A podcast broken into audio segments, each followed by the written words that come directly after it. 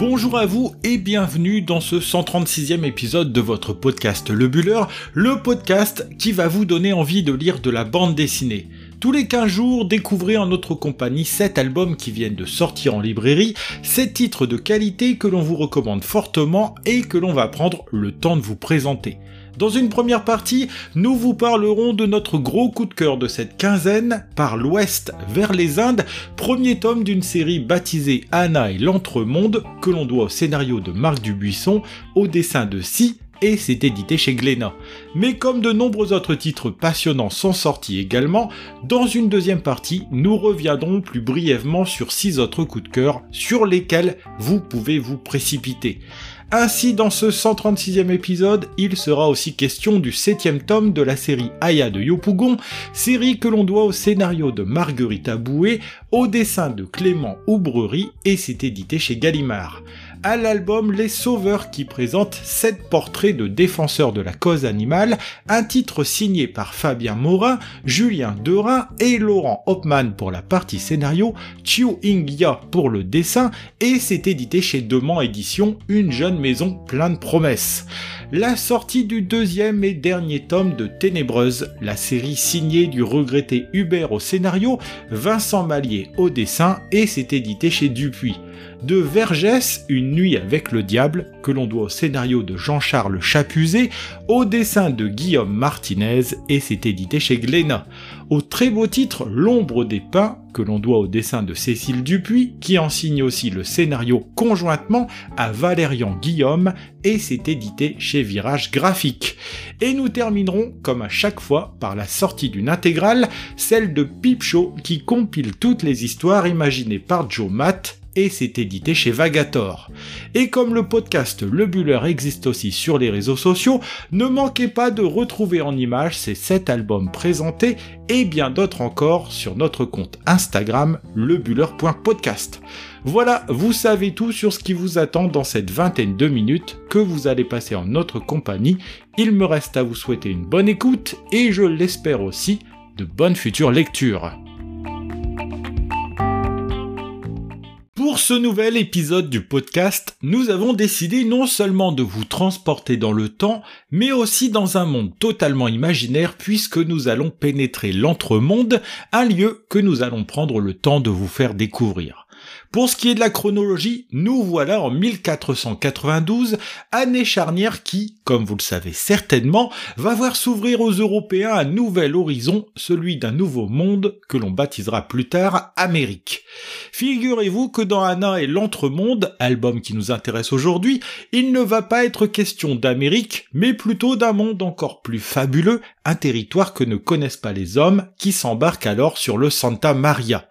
Cette aventure brillante et captivante, nous la devons à un scénariste qui d'ordinaire aime nous faire rire avec des histoires totalement absurdes et qui la nous fait rêver, je veux parler de Marc Dubuisson. Si d'habitude il travaille seul, il s'est adjoint ici les services d'une talentueuse dessinatrice qui met ici ses pinceaux au profit de cette grande fresque qui mélange fantastique et historique, nous voulons parler de Si. Celle qui avait signé en 2020 le brillant, c'est le cas de le dire, Radium Girls, présenté ici même dans notre 56e épisode, travaille elle aussi pour la première fois en duo avec un auteur qu'elle a connu au fil du temps et des présences conjointes en salon et dédicaces. Voilà donc notre duo embarqué sur le même bateau pour une série qui entraînera les lecteurs, jeunes et moins jeunes, pour quatre albums dont le premier vient tout juste de sortir, baptisé par l'ouest vers les Indes. Il est temps de vous en dire un peu plus sur ce qui vous attend dans la presque centaine de pages qui composent ce premier tome,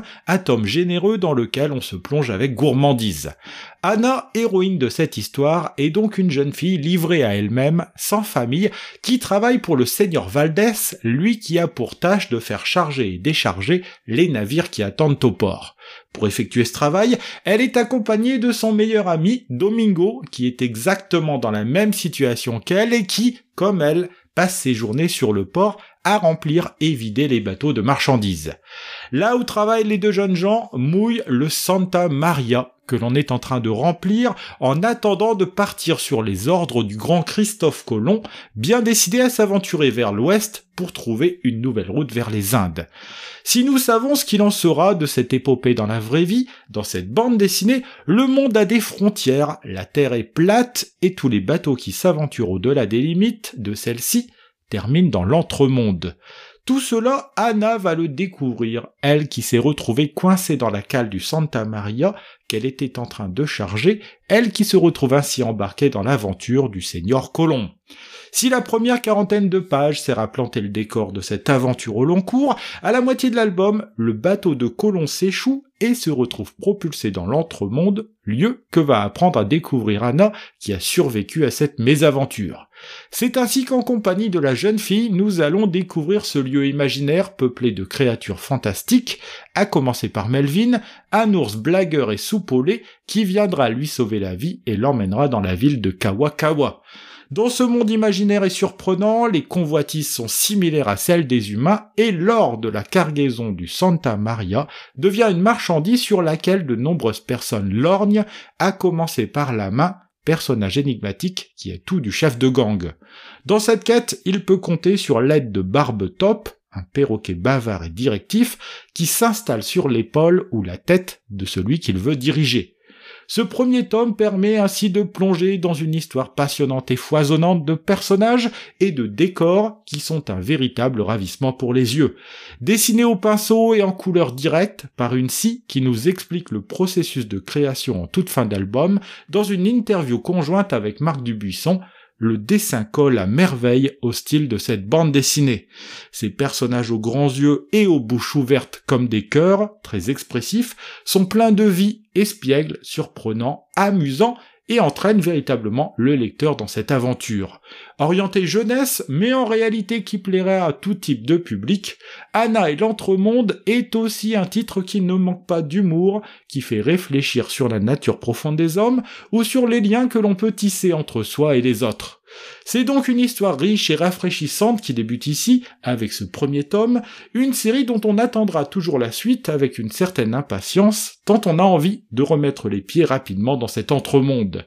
Ce sont les éditions Glénat qui publient cette superbe série, et il est à noter que le premier tome est disponible en librairie depuis le 21 septembre dernier, un premier tome que l'on vous recommande plus que chaudement.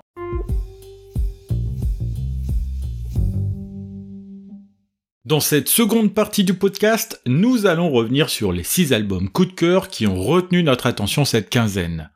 Commençons cette revue des sorties par une nouveauté des plus réjouissantes, le retour en librairie d'Aya de Yopougon avec un tome 7 qui était plus qu'attendu par les amoureux de cette série. Si vous nous êtes fidèles, vous vous souvenez peut-être qu'à la fin du mois d'août, nous vous avions signalé la réédition des six premiers tomes chez Gallimard, l'éditeur d'origine. C'est maintenant au tour d'un nouveau septième tome d'atterrir au sein des rayonnages. Pour rappel, Aya de Yopougon est une série qui se passe dans le quartier de Yopougon, Yop pour les initiés, un quartier pauvre d'Abidjan où Marguerita Boué, au scénario, a décidé d'y développer des intrigues autour d'un certain nombre de personnages. Aya, jeune femme sérieuse et impliquée dans sa scolarité, doit d'ailleurs effectuer un stage en marge de ses études de droit, et c'est dans la Solibra, là où travaille son père, qu'elle va se retrouver. C'est aussi là-bas qu'elle retrouve Moussa, fils naturel de Monsieur Sissoko, patron de la Solibra, et Grégoire, fils spirituel du patron et nouveau bras droit de celui-ci.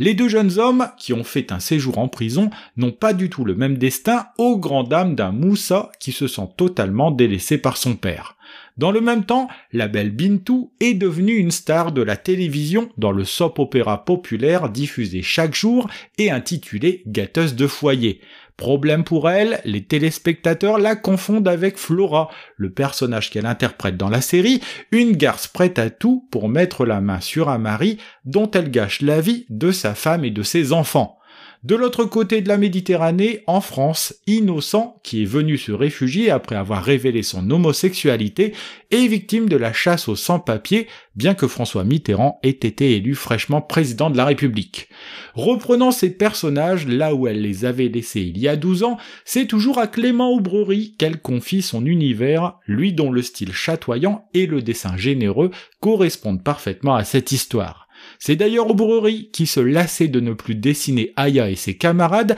qui a demandé à Marguerite Bouet de donner une suite à cette aventure que l'on est content de retrouver en librairie.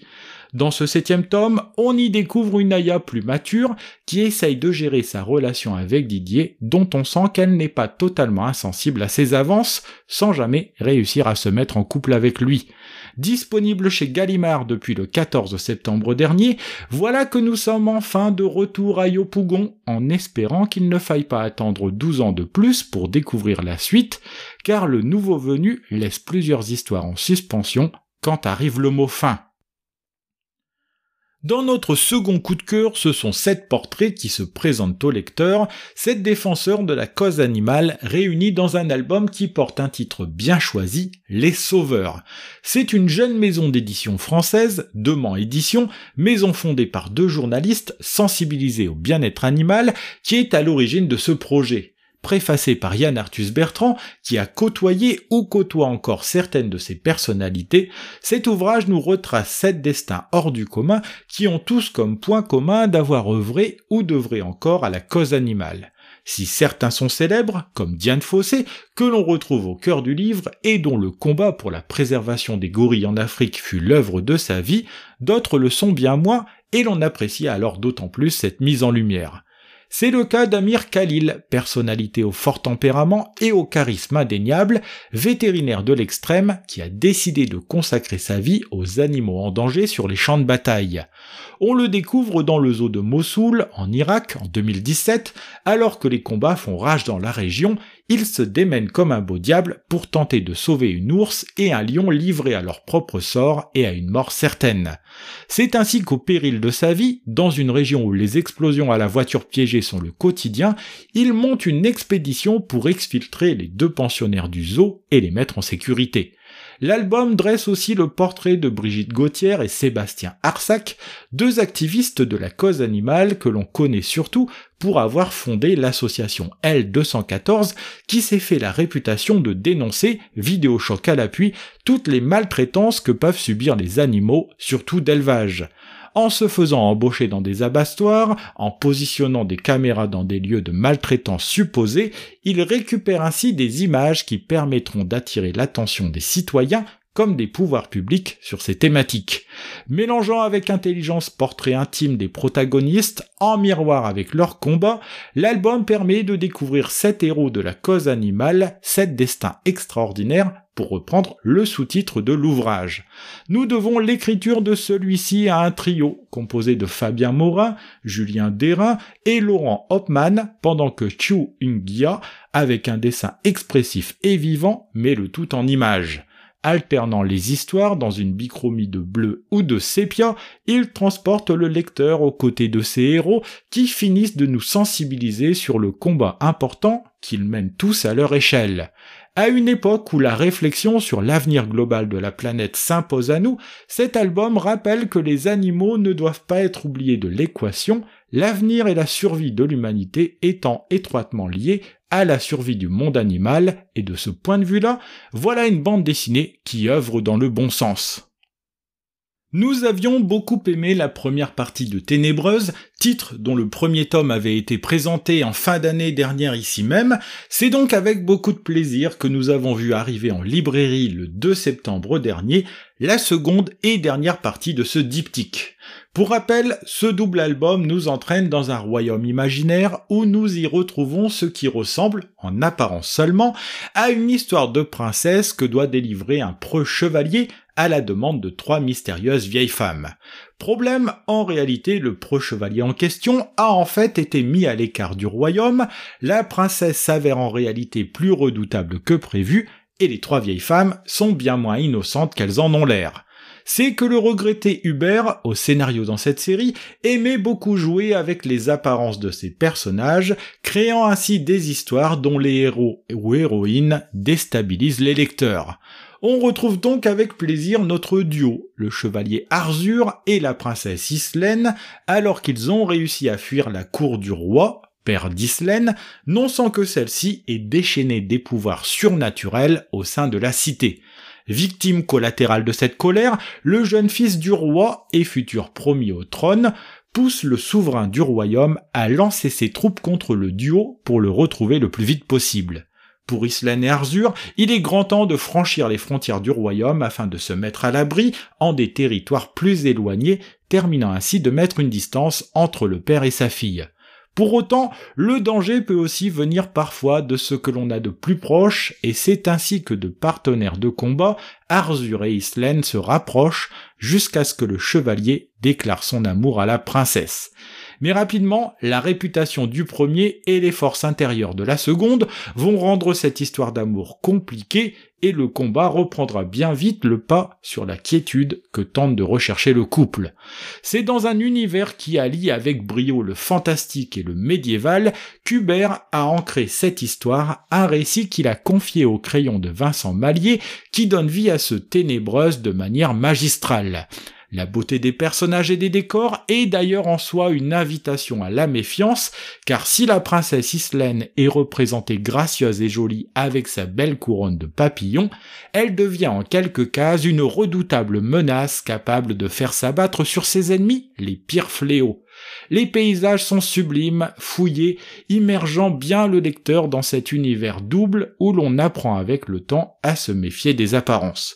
Vous aurez compris que ce Ténébreuse est une véritable réussite, que ce second tome clôt en beauté ce diptyque, un second tome disponible en librairie qui permet ainsi de lire l'histoire dans son intégralité si celle-ci vous attire.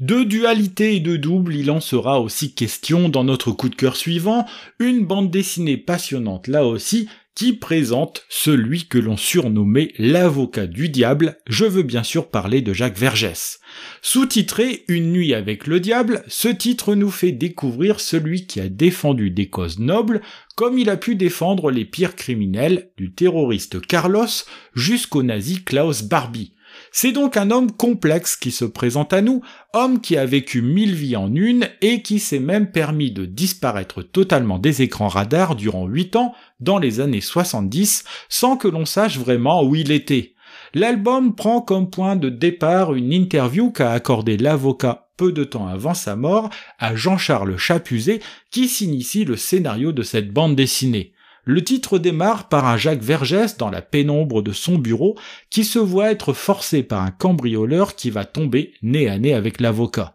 Plutôt que de se défendre ou appeler la police, Vergès, comme si c'était son histoire que l'on tentait d'extorquer, va se raconter à nous lecteurs de sa tendre enfance à la Réunion ou à Madagascar jusqu'à son installation dans la capitale française. C'est un destin tourmenté que l'on découvre par ses origines métisses tout d'abord, dans une société moins tolérante, mais surtout par le décès très jeune de sa maman qu'il aura finalement peu connu. Bouleversé aussi très jeune par l'injustice que subissent les peuples opprimés et colonisés, le jeune Jacques Vergès se prend de sympathie pour les régimes communistes et se reconnaît plus facilement dans le regard des victimes plutôt que dans celui de leurs bourreaux. D'ailleurs, tout le paradoxe de Vergès transparaît bien dans cette biographie dessinée qui essaye de peindre tout en subtilité la vie et l'œuvre, si l'on peut dire ça, d'un homme très complexe. Ainsi, on découvre un Jacques Vergès très impliqué durant la Seconde Guerre mondiale dans la résistance, lui qui n'hésitera pourtant pas à défendre Klaus Barbie dans un procès au retentissement médiatique tellement important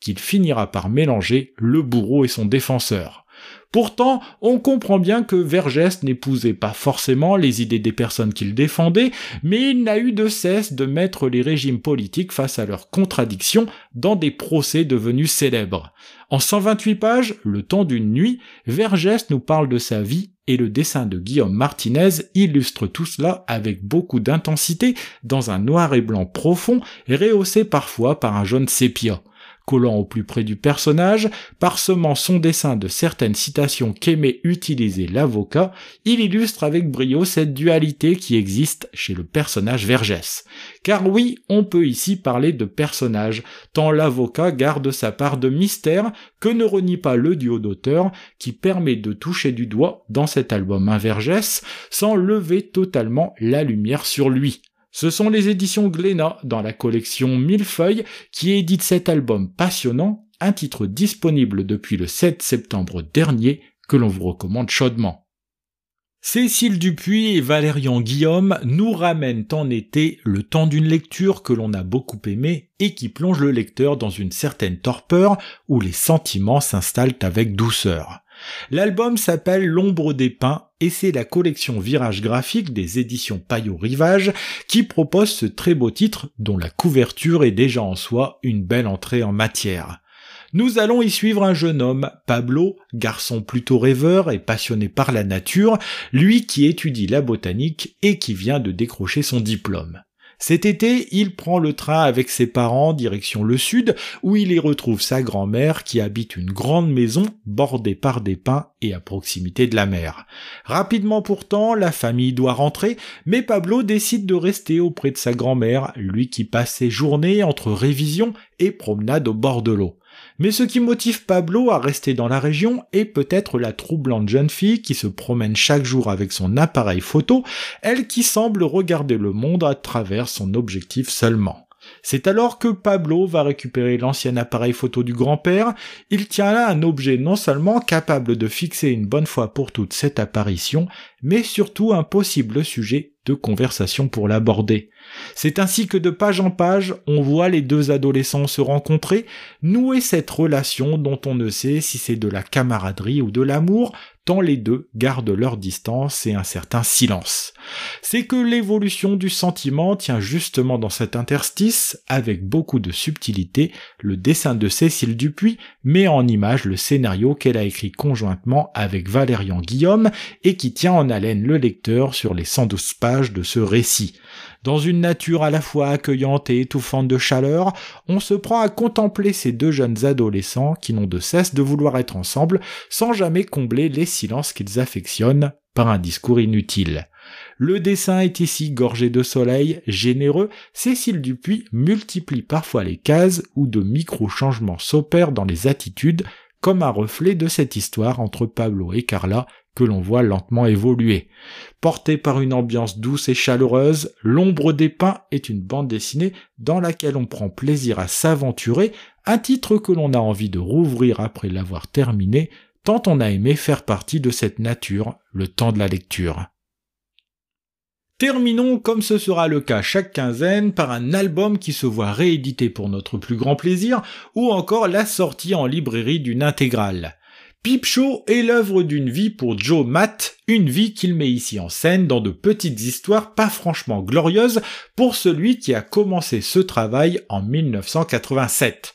Sorti à l'origine en France aux humanoïdes associés, les éditions Vagator, dans la collection Revival BD, ont eu la bonne idée de reprendre ici toutes les histoires que l'auteur américain a publiées entre 1992 et 2002. En 20 ans de carrière, l'artiste a ainsi déployé son univers qui, s'il est regardé avec les lunettes de 2022, peut faire bondir les défenseurs du politiquement correct, tant le personnage principal s'avère macho, rétrograde et un rien violent. C'est que Joe Matt se livre sans concession, si l'on peut penser que certains de ses récits sont romancés, il se présente à nous en personnage à la libido prononcée, n'hésitant pas à fétichiser les femmes en fonction de leur ethnie, mais aussi radin, feignant ou encore manipulateur. Jomat a bien compris qu'en forçant sur tous les traits de sa personnalité, il allait réussir à permettre au lecteur non seulement de se reconnaître par-ci par-là, mais il allait surtout lui donner l'impression qu'il est bien meilleur homme que lui. Pour comprendre un peu mieux la psyché du personnage, à la moitié de cet ouvrage de plus de 400 pages, il nous raconte quelques histoires tirées de son enfance où l'on découvre sa passion pour les comics et son sens de la manipulation vis-à-vis -vis de ses camarades. Comme Joe ne travaille pas vraiment, puisqu'il fait du dessin à un rythme très lent, il vit chichement dans une petite chambre d'un logement qu'il doit partager, chambre qui comporte un lit, une table et une petite télé ainsi qu'un magnétoscope, essentiellement là pour regarder des films porno. On le voit aussi traîner régulièrement avec ses deux acolytes, Seth et Chester Brown, eux qui, comme Joe Matt, font de la bande dessinée et vivent au Canada. Découpé en plusieurs petites histoires, Peep Show reste l'œuvre centrale de Joe Matt, une œuvre dans laquelle il nous parle de sa relation compliquée aux femmes, à commencer par Trish avec laquelle il vit au début de l'ouvrage. Amusante, Peep Show est l'autobiographie d'un loser assumé qu'il fait vivre sous nos yeux dans un noir et blanc au dessin caricatural avec parfois des émotions accentuées à la manière d'un Tex Avery. Si l'on a pénétré cet univers avec un peu de difficulté, on finit par prendre beaucoup de plaisir à suivre le quotidien de ce loser qui nous a fait penser à son compatriote Adrian Tominé dans la forme comme dans le fond. Si vous ne connaissez pas Peep Show, cette réédition est l'occasion de découvrir le travail d'un auteur rare, un travail ancré dans une époque dont le style est aussi un parfait reflet. C'est ainsi que se termine ce 136e épisode de votre podcast Le Buller, un épisode consacré dans sa première partie à la sortie du titre Par l'Ouest vers les Indes, premier tome d'une série baptisée Anna et l'Entremonde que l'on doit au scénario de Marc Dubuisson, au dessin de Si et qui est édité chez Glénat. C'est toujours un plaisir de vous faire découvrir les sorties en bande dessinée de ces dernières semaines, et si vous avez envie de partager ce plaisir avec nous, n'hésitez pas à nous rejoindre sur les réseaux sociaux. Si vous voulez découvrir en images tous les titres qui ont été présentés dans l'épisode du jour, une seule adresse, le compte Instagram lebuller.podcast, où vous pourrez vous exprimer et découvrir bien d'autres titres encore. N'hésitez pas non plus à parler de nous autour de vous, sur les réseaux sociaux, dans votre librairie préférée, ou encore entre amis et en famille, afin que le buller puisse continuer de grandir. En attendant, on se retrouve dans deux semaines, le lundi 17 octobre, pour le prochain épisode de votre podcast consacré à la bande dessinée. Bonne semaine à vous et on vous souhaite de très bonnes lectures.